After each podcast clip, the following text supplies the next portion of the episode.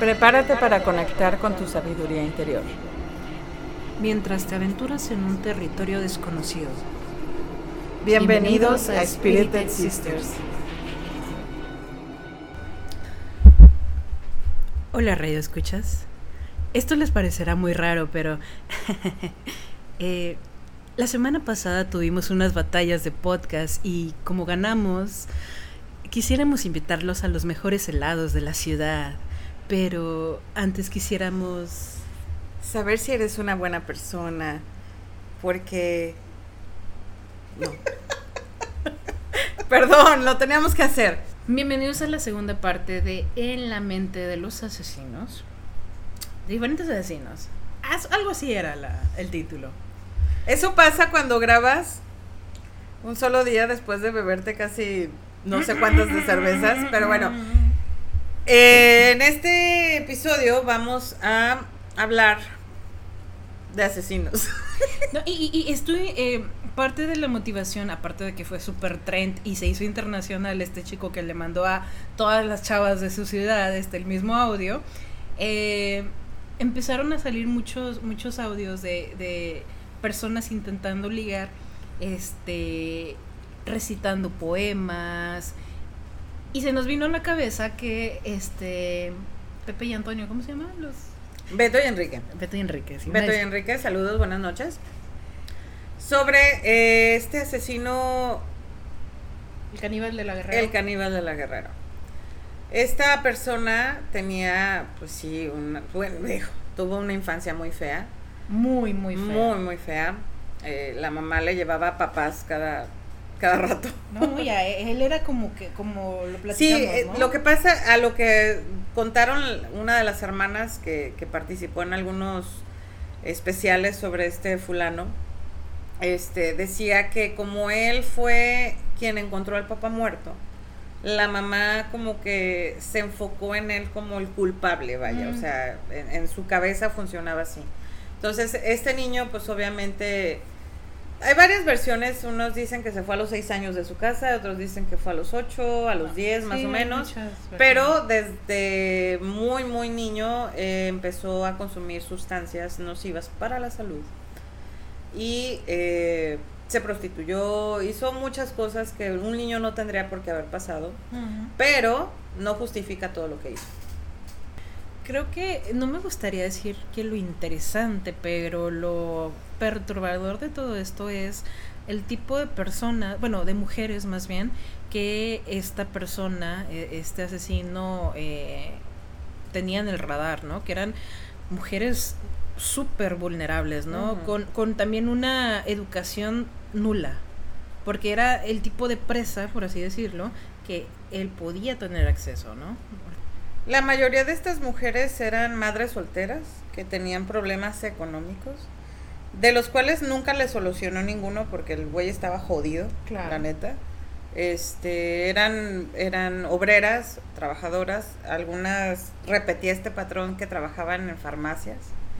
Dicen que para él tener acceso a sustancias controladas. Mm. Pero es un eh, eh, es, es rumor, vaya, no está comprobado eso.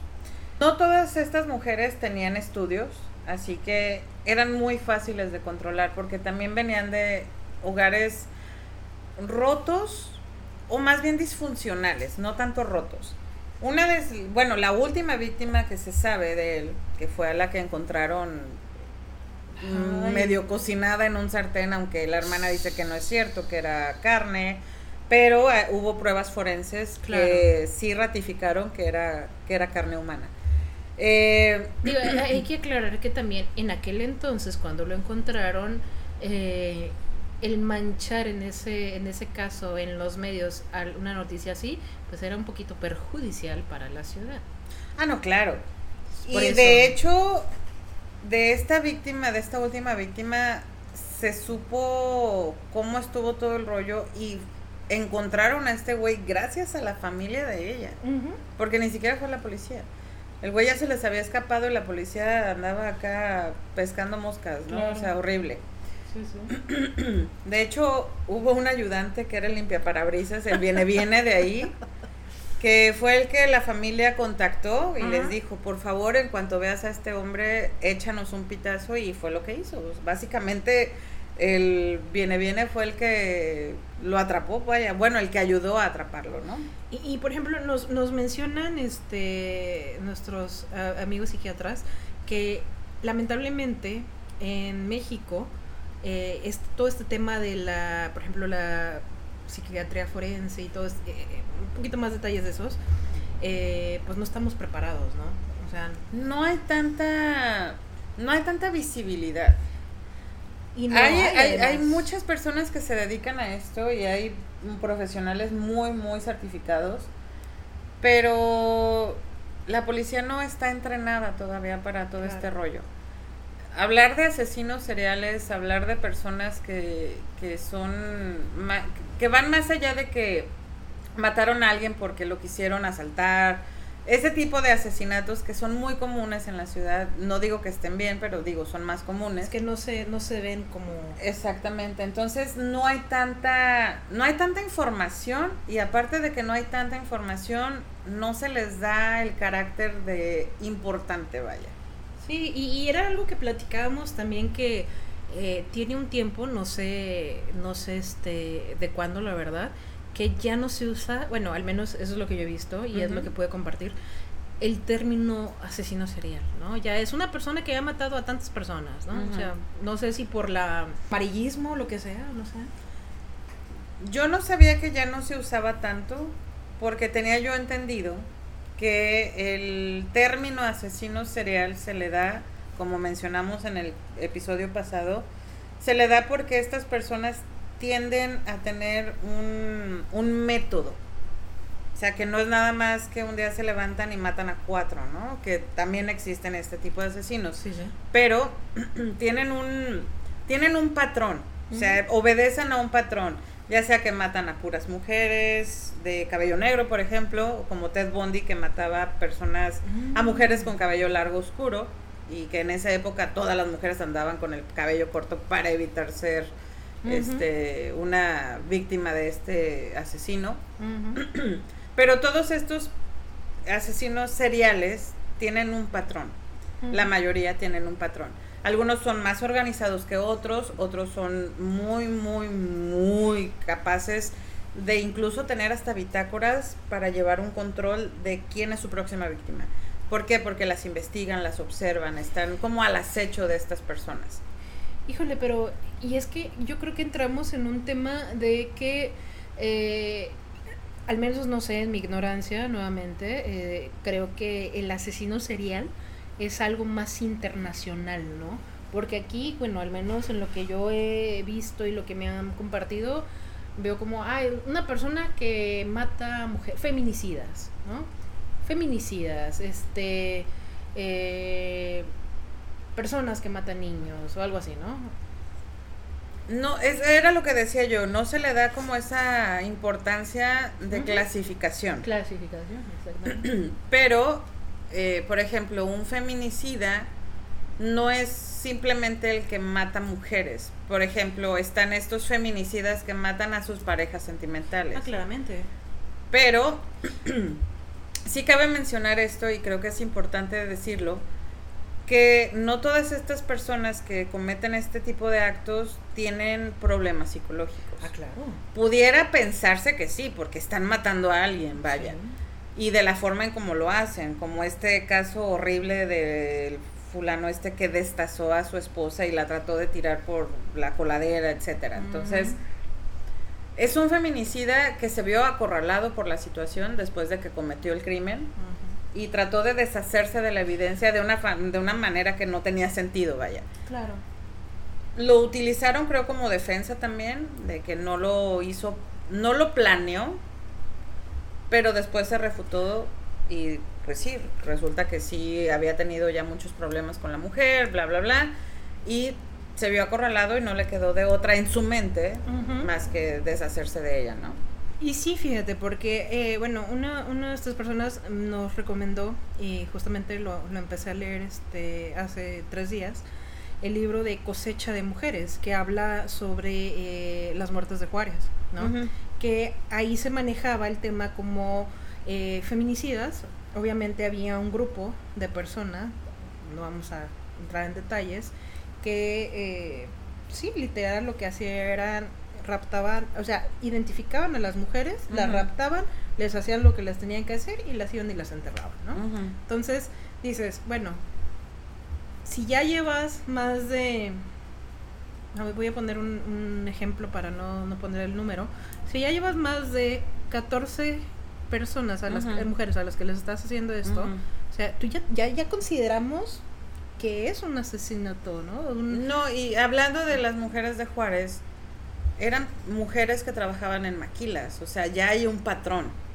Entra un patrón ahí. Eran mujeres que salían a altas horas de la noche, que trabajaban... Que las combis estaban coludidas. Coludidas con, con, eso. Sí, entonces ahí es donde yo resalto esto de los patrones, de que no se puede llamar nada más asesino. ¿Por qué? Porque son cosas muy diferentes, o sea... O feminicida, cuando ya sabes que tienes un número muy alto y haces las mismas prácticas, ¿no? Lo mismito que hiciste con la primera, lo hiciste con la que te cacharon. Sí, o sea, aquí vuelvo a recalcar, son patrones. O sea, hay un patrón de que son mujeres, de que eran trabajadoras, hablando de este caso de, de las de Juárez, pero sí es un rollo un poquito complicado, ¿no? Va a haber personas que digan que estamos eh, equivocadas, hay otras que a lo mejor sí nos, sí, sí concuerdan con nosotros, pero dentro de lo que nosotros hablamos con, con estas personas que nos ayudaron, sí es muy importante decir que ellos tienen este rollo de... Es que ellos, ellos han llevado todo, todo esto a la práctica. Claro, sí. Porque una persona que nada más se ha leído algo y que no ejerce tal cual como estas personas que les han tocado verse en casos muy impactantes dicen, no, no, no, es que en el libro acá dice que no, y esto... Y no siempre funciona. Y no siempre es así, la experiencia tiene mucho que ver eso y, la experiencia en campo más, ¿no? Sí, sí. Todo se concuerda en que todas las personas siempre tienen una versión diferente a su punto de vista. Entonces imagínate el proceso y, y todo el trabajo que tienes que hacer de seleccionar bien los, los datos importantes para poder dar con, pues, ¿qué pasó? Sí, empezar a discernir qué es importante y qué no, qué es lo que va a llevar a, a la resolución y qué no. O sea, todos estos detalles son importantes, aunque a nosotros, por ejemplo, que no tenemos este conocimiento, es, sí, es, es, es muy complicado. Va más allá de un libro de texto. Y en esto me gustaría también este mencionar, bueno, espero decirlo bien porque es este es de Nueva Zelanda la, la doctora, entonces ustedes saben que, que es diferente. When Atshet, Atshet, Atshet, Atshet, Atshet, Atshet. Bueno, When Atshet, los vamos a dejar en los en los Mira, le vamos a decir la doctora Wen. La doctora Wen, lo vamos a poner ahí en los show notes. Eh, esta, esta doctora, lo, eh, su principal investigación fue, eh, bueno, ver qué está detrás de la mente de los asesinos, pero no tal cual la mente, sino del cerebro. Ok. Entonces, eh, cuando mm, mm, hay un libro muy bueno, muy bueno de ella, que es antes de El demonio que tú conoces o The Devil You Know, algo así, que habla sobre la crueldad humana y la compasión. Okay que explica que todos tenemos un cierto nivel de maldad, pero depende de nosotros hasta dónde queremos permitirle esa maldad, ¿no? Eh, creo que este título se deriva de un proverbio que es este todos tenemos demonios, pero vale mejor conocerlos a eh, tenerlos ocultos, algo así. Mm, no, no es tal cual, pero por ahí va el asunto. Entonces, creo que en su momento llegó a este, entrevistar a, algunos asesinos famosos, mentiría en este momento cuáles, pero eh, sí se dedicó a, a ver el por qué, el qué reacciones químicas cuando obviamente estas personas este, fallecieron y las este, les dieron la pena de muerte, logró tener el permiso de eh, investigar o, de, estudiar, estudiar, más bien el cerebro de estas personas. Y ella no notaba no notaba algo que dijera ah, mira, esto, esto, si lo tiene una persona, con esto vamos a dar, ¿no? Que era lo que, lo que ella intentaba, como decir, bueno, denme oportunidad de estudiarlos y con esto pues ya la tenemos de ganar, ¿no? Para reforzar un poco la teoría y los estudios de la doctora Wen y de otros eh, médicos, eh, queremos mencionar tres casos que comparten factores que pudieron ser detonantes de alguna manera en que se transformaran en estos homicidas. Que el primero es el caso de John Gacy. John Gacy. bueno, John Gacy saltó a la fama, por así decirlo, por asesinar a 33 jóvenes y ocultar los cadáveres en su casa. Y decir jóvenes eran muchachos. Muy jóvenes. Varones. Exactamente. Cabe mencionar que a este personaje su comunidad lo adoraba. Claro. Lo adoraba porque hacía este cosas eh, para ayudar a la comunidad y luego él pues e, es muy famoso por que eh, se vestía de payaso, de Pogo el payaso. Entonces, cabe recalcar que los estudios que se realizaron en el cerebro de, de Gacy eh, se mencionaba que no encajaba en algún perfil psicológico de un asesino en serie. Se detalló justamente que Gacy tenía la estructura emocional de un infante.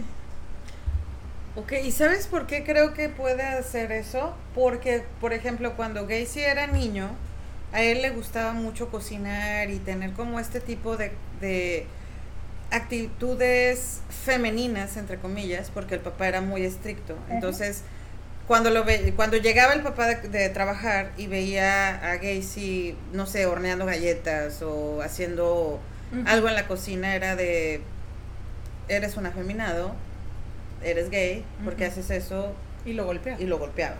Entonces, puede ser que haya quedado como atrapado en este en esa edad que no lo dejaron tener, porque a final de cuentas lo que él hacía era cocinar, güey, o sea, hacía cosas que no eran muy apropiadas en ese entonces de una actitud este, de un niño. Sí, no, eran varoniles, vaya. Para el papá no era varonil y era eres gay, eres esto, eres lo otro. Y por eso se enfocaba en ese tipo de víctimas, de esa edad donde a él le troncaron. Tenía este reflejo espejo en el, ¿sabes? Sí, claro. Otro caso es el caso de Andrea, en el 85. Eh, esta chica la operaron de unos, ¿qué era? Pólipos nasales. Este, de hecho, durante la cirugía hubo un pequeño impasse, una problemática dentro de la cirugía y perdió líquido cefalorraquídeo, o sea, lo que recubre el cerebro, ¿no? A partir de ese momento, pues la vida de esta mujer cambió totalmente. ¿Por qué? Porque toda su personalidad, sí, su personalidad cambió por completo escribía cartas con palabras altisonantes al mejor amigo de su papá. Empezó a tener alucinaciones y escuchaba voces. Erróneamente, todos estos síntomas que ella empezó a presentar se le diagnosticaron como esquizofrenia. Y erróneamente, ¿verdad? Y no estaban en lo correcto. Años después, eh, gracias a una resonancia magnética, se sugirió que el síndrome psicótico secundario que sufría Andrea estaba asociado a una lesión en la red neural frontal la zona en la que se encontraba esta afección pudo haber facilitado la conducta homicida de la mujer. ¿Y cómo te das cuenta? Aquí creo que hay una diferencia en la, en la pregunta que hiciste, si se hacen o nacen, ¿no? Que es, ay, ¿quién la hizo, güey?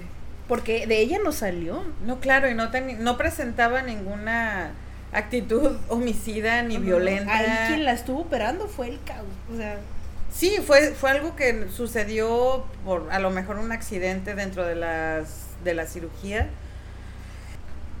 Y hablando, por ejemplo, de esta mujer que fue por una operación que se volvió caótica su vida y todo esto, está también Charles Whitman. Él fue el autor del primer tiroteo masivo en Estados Unidos. ¿Fue el primero? El primero. Fue en, la, en el campus de la fue en el campus de la Universidad de Texas, eh, donde asesinó a 17 personas e hirió a otras 30. Se dirigió a la universidad y se subió a la torre del reloj. Pero antes de hacer eso, mató a su esposa y a su mamá. Y este, ya estando arriba en, en la torre del reloj, Pues se puso a disparar a lo baboso. Ah. Quien se cruzara enfrente. A Whitman lo matan arriba de la, de la torre. Pero no era porque fuera malo. Ah, caray. O sea, sí, mató a mucha gente, hirió a otras tantas, pero no era porque un día dijo, ay, me voy a parar y voy a matar gente. Como los demás tiroteos. O sea, un mes después de que pasó, eh, el patólogo que hizo la autopsia de, de Whitman, eh, Coleman de Chanach, no, no es cierto. El patólogo que realizó la autopsia reveló que Whitman padecía un tumor cerebral del tipo glioblastoma. De acuerdo al documento de necropsia, esto habría contribuido a que el homicida fuera incapaz de controlar sus emociones y acciones. O sea, realmente el tumor fue el asesino. No manches. Literal. O sea, sí que cualquier confrontación, lo que sea, él decía, ah, pues te mato. No tanto así. El cerebro Sí, sí, obviamente funciona de maneras muy misteriosas porque no lo conocemos al 100%. Pero este tumor estaba ejerciendo presión en una parte del cerebro que controla las emociones y las decisiones.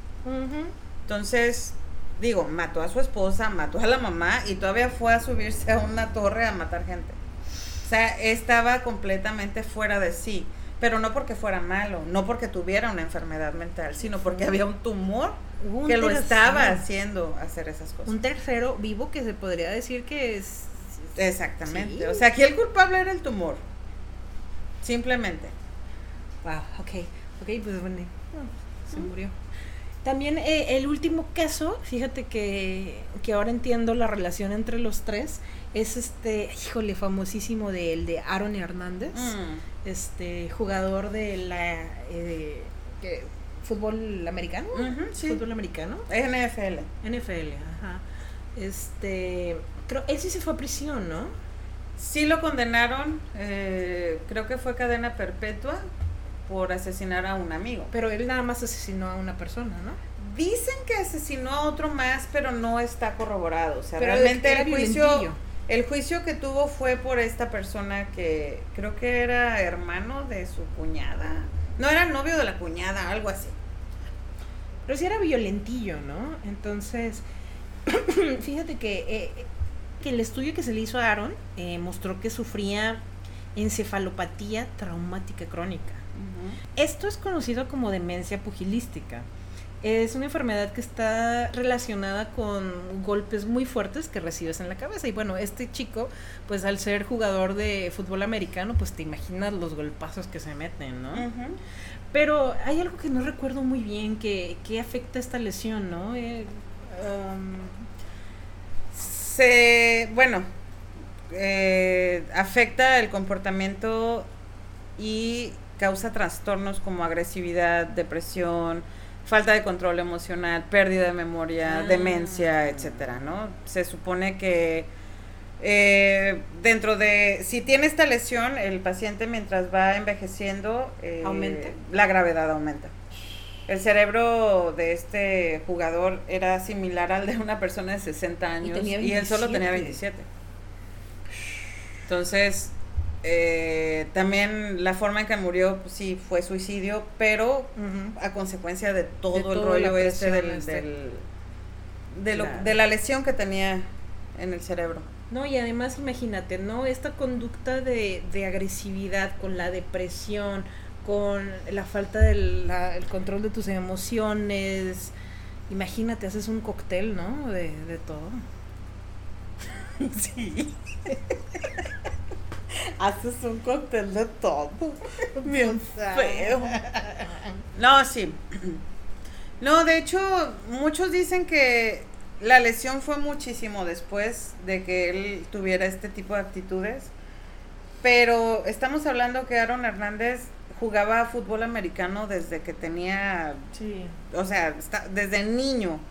Entonces, conforme el tiempo, imagínate, o sea, golpe tras golpe, tras golpe, tras golpe, tras golpe, van causando una lesión más grande, ¿no? Pero no sé si te fijas que esto sucede mucho en este tipo de deportes así de, de extremos, ¿no? Por ejemplo, los de rugby, eh, fútbol americano, los, los, lo- ¿cómo se llaman? Los, los boxeadores, como muchos resultan ser violentos con sus parejas. Y no nada más los deportistas tienen, tienen este tipo de, de lesiones. ¿Sabes qué? Hablando de asesinos y de personas que matan, hay también esta parte en los soldados que regresan de la guerra. Oh. Tienen trastornos, obviamente, eh, de estrés postraumático. ¿La mirada, cómo le llaman esa mirada? Eh, ah, la mirada de las mil yardas. Que eh, este término eh, para describir a una mirada inerte o perpleja, desenfocada de una persona que vivió un infierno en vida, por así decirlo, ¿no? Sí, estas, estas personas, y no nada más soldados, también policías, se ha sabido de casos en los que de repente se violentan y matan a su familia, o a la esposa, o al vecino, o etcétera, ¿no? Entonces, sí cabe destacar que no todos los asesinos son personas malas. En este caso específico. Eh, y digo no que nos... Digo... ¿Qué? Espérate. Obviamente todo este tipo de acciones que hacen estas personas son derivados de un estrés postraumático, ¿no? O que, por ejemplo, los policías tienen una carga de estrés impresionante y que no saben llevarla, ¿no? O sea, y no oh. necesariamente tienen una enfermedad mental. O sea, que eso lo detona. Detona, exactamente. Es un, es un detonante que a final de cuentas reactiva algún recuerdo, ya sea por un sonido, un golpe, o, incluso cuando están dentro del campo, eh, hablando de los policías y, y de los soldados, alguna cosa que suene como a una bala o a una explosión, algo así. Yo una vez escuché, bueno, no es cierto, mentira, leí, leí, perdón, eh, el caso de justamente un, pero él sí era un soldado, de que estuvo en la, en la guerra de Afganistán, en esta que mandó Bush, eh, que él al escuchar eh, el sonido de la, ay, de la tetera, al... Ajá lo, ajá, lo asociaba a un momento en el que le dispararon, no sé si a alguien de su, eh, de su mismo batallón o qué es, pero él empecé, empezaba a enloquecer, ¿no? O sea, no era violento con la gente, pero era violento consigo mismo, ¿no? Empezaba como cuando te jalas el cabello y te empiezas a golpear. Sí, entraba como en un ataque de ansiedad.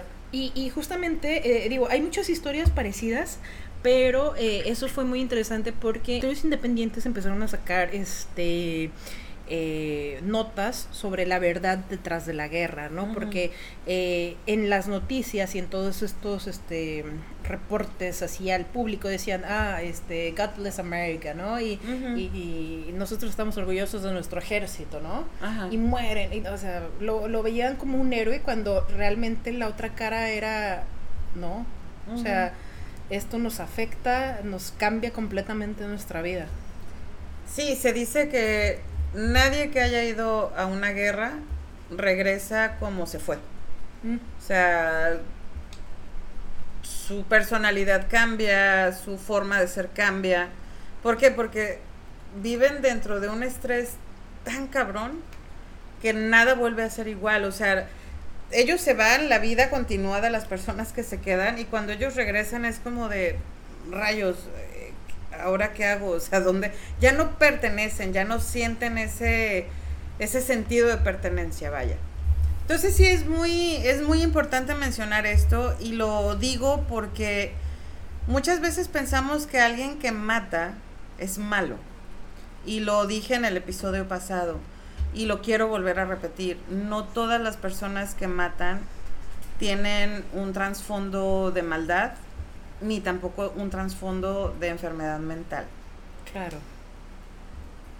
Fíjate que justamente hablando de ese tipo de, de, comportamientos, eh, como lo mencioné en el episodio pasado, me acuerdo de la entrevista que dio el, el GAFE 243, bueno, si es otro número, una disculpa, pero él como decía que todas las personas, todos los, los que fundaron los Zetas fueron soldados de las fuerzas especiales, ¿no? Por todo este entrenamiento. Y, antes no, por ejemplo, si decían, eh, ¿a usted viene por su cuenta o lo mandaron? Ah, pues que me mandaron, ah, pues ni modo, chinguele, ¿no? Y ahora ya no, que le preguntan, eh, ¿lo mandaron o viene por su cuenta? No, me mandaron, no, no, váyase a su, a su este, batallón, ¿no? Porque es este tipo de personas que pueden ser desertoras. Que, que, pueden usar todo este tipo de trauma y todo este tipo de shock que viven para el mal. Entonces, este, pues está canijo, ¿no? Porque justamente los Zetas fueron quien empezaron a hacer todas estas cosas sanguinarias, ¿no? Que las grababan y las... Eh, o sea, sí, muy sanguinarios, ¿no? De que la mochada aquí, allá y luego de que, se vea que nosotros somos los canijos, ¿no? Entonces, ese comportamiento, pues, quieras o no, eh, lo quieres usar para, o, lo quieres aprender para servir a alguien y terminas termina afectándote completamente y pues, ahora sí que usándolo para cosas ilícitas, ¿no? Y me refiero a este tipo de cosas, por ejemplo, cuando cuando a veces la gente no quiere no quiere actuar por sí misma, pero un tercero lo incita, ¿no? Sí, es como el pretexto, ¿no? es que me obligó a, pero pues yo ya traía como el gusanito de hacer. Como está este caso de, de los asesinos Barbie, que no sé si recuerdes este caso, esto sucedió en, en Toronto, en Canadá. Y mira, para un contexto más grande, en el 90, en 1990, este, tras los festejos navideños, la madrugada del 24, este, unos padres en una casa son despertados por la hija mayor mm. y el novio y dicen que la hermanita está inconsciente tal cual, ¿no? 14 años, eh, Tami se llamaba la niña, está inconsciente, todo el mundo se mueve, etcétera, se da como una muerte accidental, entre comillas. Pero a qué voy con esto? Este par de personajes eh, ya tenían ahí una historia medio turbulenta, ¿no?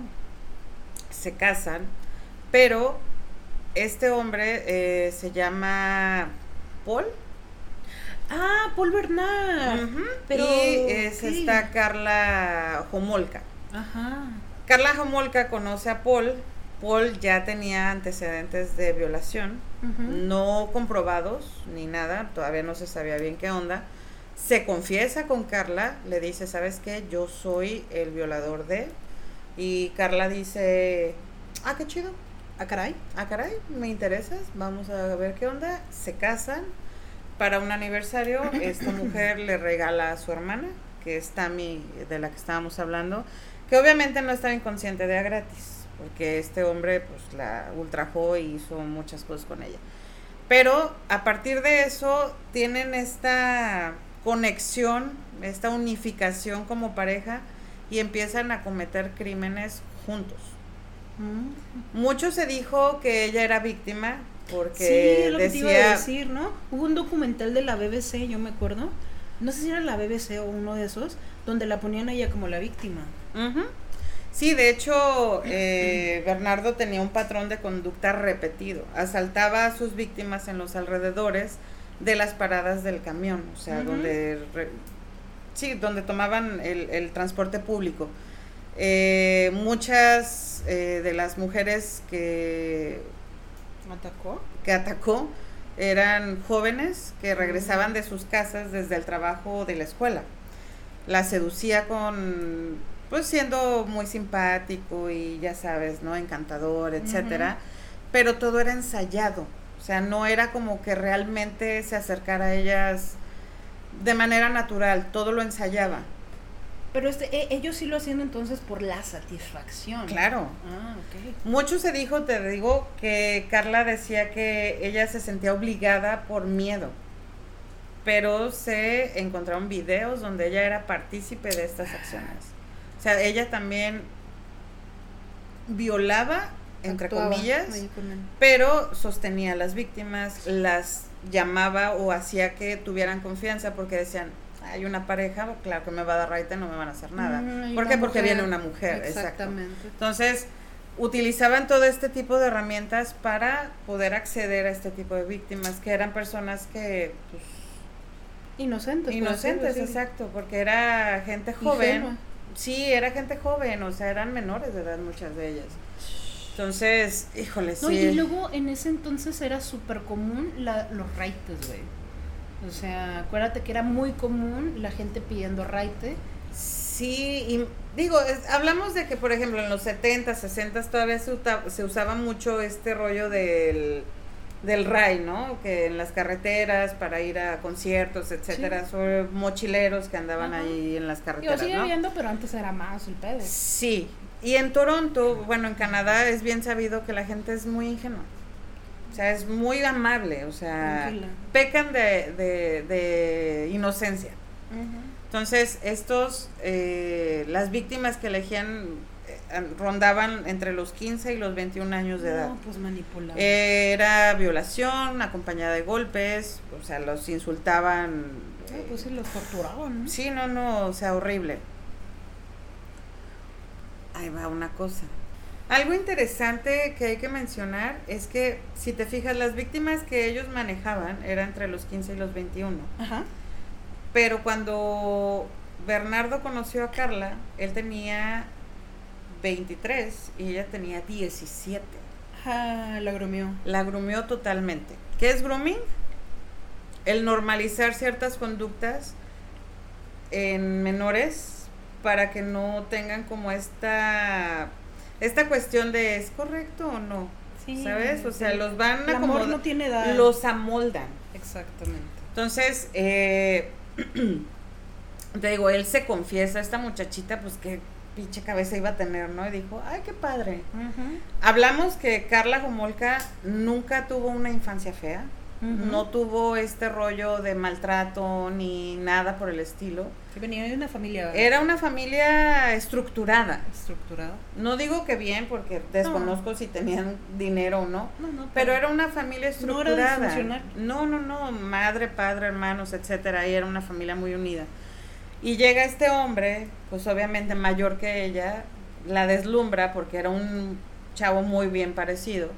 Entonces, híjole, aquí sí cabe mencionar la edad de ella cuando empezó a, tener un contacto más íntimo con él.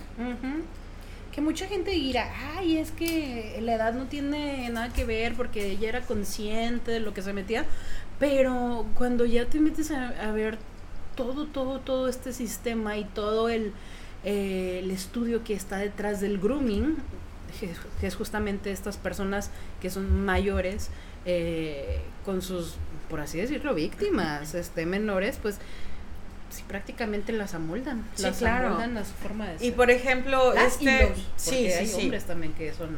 Y por ejemplo, Bernardo le, le recriminaba mucho a Carla que cuando empezó a andar con él no era virgen. Entonces, ¿ella qué hacía? Conseguirle jovencitas como para... Eh, Mediar su parte sí, como... para decir, ok, no fue, no, yo no fui virgen, pero aquí, está una virgen, ¿no? O sea, no soy yo, pero te la ofrezco. Qué pensamiento tan Entonces, sí, sí es importante decir que Carla es culpable de ciertas cosas, pero también ella accedió a mucho. Sí, sí, sí, sí. Se accedió a mucho y una persona que es más consciente de sí misma y, y de lo que está bien y que está mal, digo, si a mí alguna pareja me dice, ¿sabes qué? Yo soy el violador de, de tal lugar, yo no voy a decir, ay, qué padre, ay, sí, vamos a andar. Claro que no. Bueno, es que, híjole, tenemos que ponernos en la, en la posición y en los pies de la gente, ¿no? O sea, tal vez esta chava no andaba muy bien de su cabeza y nunca lo supimos, porque nunca se mostró.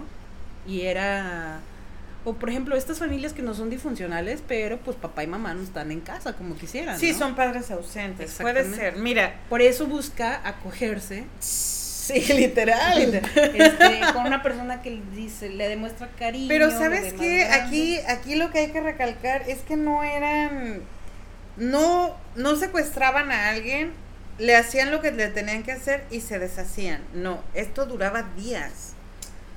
Entonces ahí es donde digo, ¿cómo no te cae la conciencia de decir, a ver, espérate, ¿qué estoy haciendo? O sea, no era de un día, bueno, eran días porque las tenían cautivas.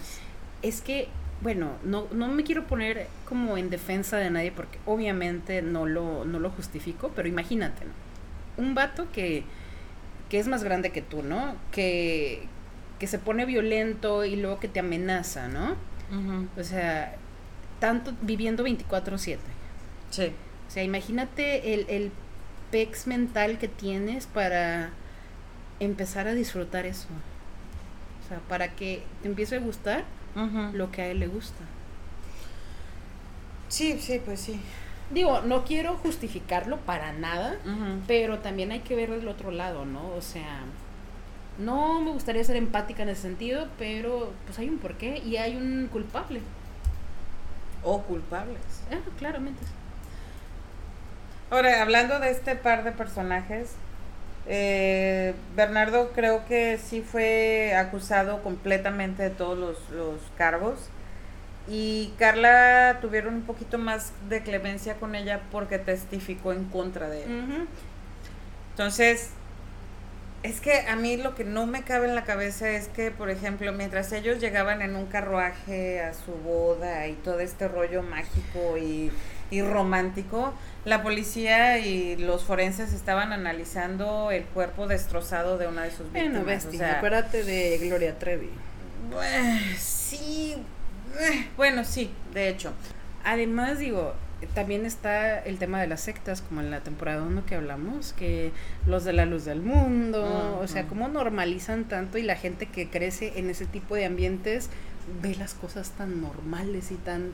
¿A poco esto no es o sea, esto no se hace, está mal, ¿no? Sí, no, es que, bueno, es un tema muy complicado. Ahí sí ya estaríamos metiéndonos en terrenos que no manejamos muy bien. No, no, no manejamos y nos dejamos llevar por el sentimiento que nos dan esos casos. Sí, totalmente. Y, algo interesante que decían este, eh, estas dos personas que nos compartieron eh, mucha información y temas es que necesitas ser muy necesitas hacerte muy frío, ¿no? Que a una de estas personas le dio un, se, se enfermó, se enfermó de, de estrés postraumático, de llevar este tipo de, de, temas. O sea, imagínate que llegues al punto en el que estás investigando, estás trabajando con las autoridades, estás haciendo tus investigaciones y te piden que tengas resultados. Y luego algo que decía es que la, la sociedad le pide al gobierno no me voy a meter en temas políticos, obviamente, pero la sociedad le pide al gobierno un culpable o que les resuelvan las cosas así, ¿no? Al tronido, al chas de tus dedos. Entonces, la presión que en ellos cae, este, tienes que deshumanizarte. Es que el, a lo mejor se oye muy fuerte decir deshumanizar, pero para poder llevar todo este tipo de cosas y no volverte loco, necesitas separarte totalmente. Y esto es, digo, es que son cosas muy pesadas. Claro, y es un tema muy controversial. Todo el trabajo que, que hacen estas dos personas, la verdad es que es muy importante. Y no solamente por el hecho de todo lo que han trabajado y de lo que han aportado, sino porque digo, alguien tiene que hacerlo. Sí, Tristemente alguien tiene que hacerlo. O sea, el hecho de trabajar con personas fallecidas de no maneras tan gratas, porque digo, es muy pesado. Y las amenazas, porque a estas personas las han amenazado. Sí, claro. Han recibido, este, pues ahora sí que uno creería, ay, pues tú estás, este, en, en el, ¿cómo se llama? En el sótano, por así decirlo, pues a ti qué, ¿no? Pero no, porque es que eso es lo más cabrón. Que ellos son los menos visibles, pero son los que más tienen este tipo de broncas. Claro. ¿Por qué? Porque son los que hablan por los muertos. Exactamente. Entonces, sí es un, sí es un tema complicado. Sí, sí, definitivamente. Y de verdad agradecemos la ayuda que nos dieron. Y, y me recuerda esta frase que dijiste de Einstein, ¿no? Que el mal se hace quien lo permite, ¿no? Exacto. Ah, algo así dijiste. Lo dijiste en el episodio pasado, entonces... Si no saben cuál es, escuchen el episodio es, de atrás. Es ventaja que me haya acordado. es que hay ocasiones en las que por más que quieras ayudar un quieran ayudar un caso, cuando hay gente muy pesada, este pues apoyando a esta gente es muy complicado, ¿no? Sí. ahora sí que dices, híjole, mi vida a defender esto valdrá la pena, o sea, sí vale la pena, pero entras sí, te hacen, los hacen pensar, vaya, que eso oiga feo, pero bueno. Y bueno, creo que para terminar ya con este episodio, quiero reiterar que las enfermedades mentales son algo importante, que tenemos que tener mucha conciencia, sobre todo de las personas que nos rodean, obviamente, y al final de cuentas vivimos en una sociedad, entonces podemos estar cerca de alguien que tenga alguna enfermedad mental y no saberlo. O nosotros mismos. O ¿eh? nosotros mismos. Si no te, si no te atiendes, pues ahora sí que... ¿Y a qué voy con esto? Digo, estamos hablando de asesinos o hablamos de asesinos, pero muchos de estos han usado este tipo de cosas para su defensa, ¿no? Es que estaba loco, no sabía qué hacía. Ah. Es que yo no supe porque pues mi mente no funciona bien. No, a veces a veces no tiene absolutamente nada que ver. Hay gente que es mala y hay que aceptarlo porque así es. Sí, sí, sí. Pero también hay gente que vivió infiernos muy horribles durante toda su vida y no justifica el hecho que lo hagan, pero se pudiera entender el por qué. Claro. Entonces, creo que para terminar este episodio eh, nos quedamos con esa reflexión. Sí, definitivamente. No hay que ponernos en, en una posición, ¿no? Siempre hay que ver varias opciones y eh, no casarte ni enfrascarte ese, no, es que así dice en este libro y así es. Como las, la, la de las, ¿cómo se llama lo de McCormick? La tía de McDonald's. Ah, la tía de McDonald's. Ay, Pedrito Sola. Ya me, ya me extrañaba que no, que no dijeras algo. Este, ajá, ¿no? Que, que eran tres cosas que dices, es que puede que y no. O sea, y no. ¿no? y las 22 cosas que yo siento que está muy completo, pero le hace falta, ¿no? Sí. No podemos juzgar a una persona ni, ni dar un, eh, un juicio por la percepción. Sí, exactamente. Entonces, pues creo que está, está más que dicho eh, lo que dijimos. No, no, está, está más que claro que no todo se puede clasificar. No todo se puede justificar. Y que pues hay que poner atención a nuestro alrededor, ¿no? Y hay que tener cuidado.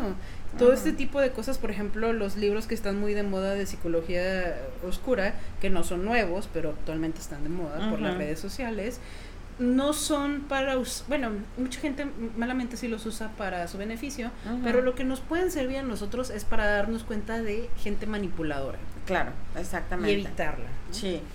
Entonces, pues bueno, llegamos ahora sí al final de este episodio. Les agradecemos mucho que nos hayan acompañado. Yo soy Cindy. Y yo soy Tere. Y nos escuchamos el próximo domingo con otro tema interesante. ¿Ya te vas de la casa? Ya me voy de Gracias, ya me quiero dormir. sí, ya me voy. Bueno, esto, esto fue Spirited Sisters. Que pasen buenas noches. Bye bye. Bye.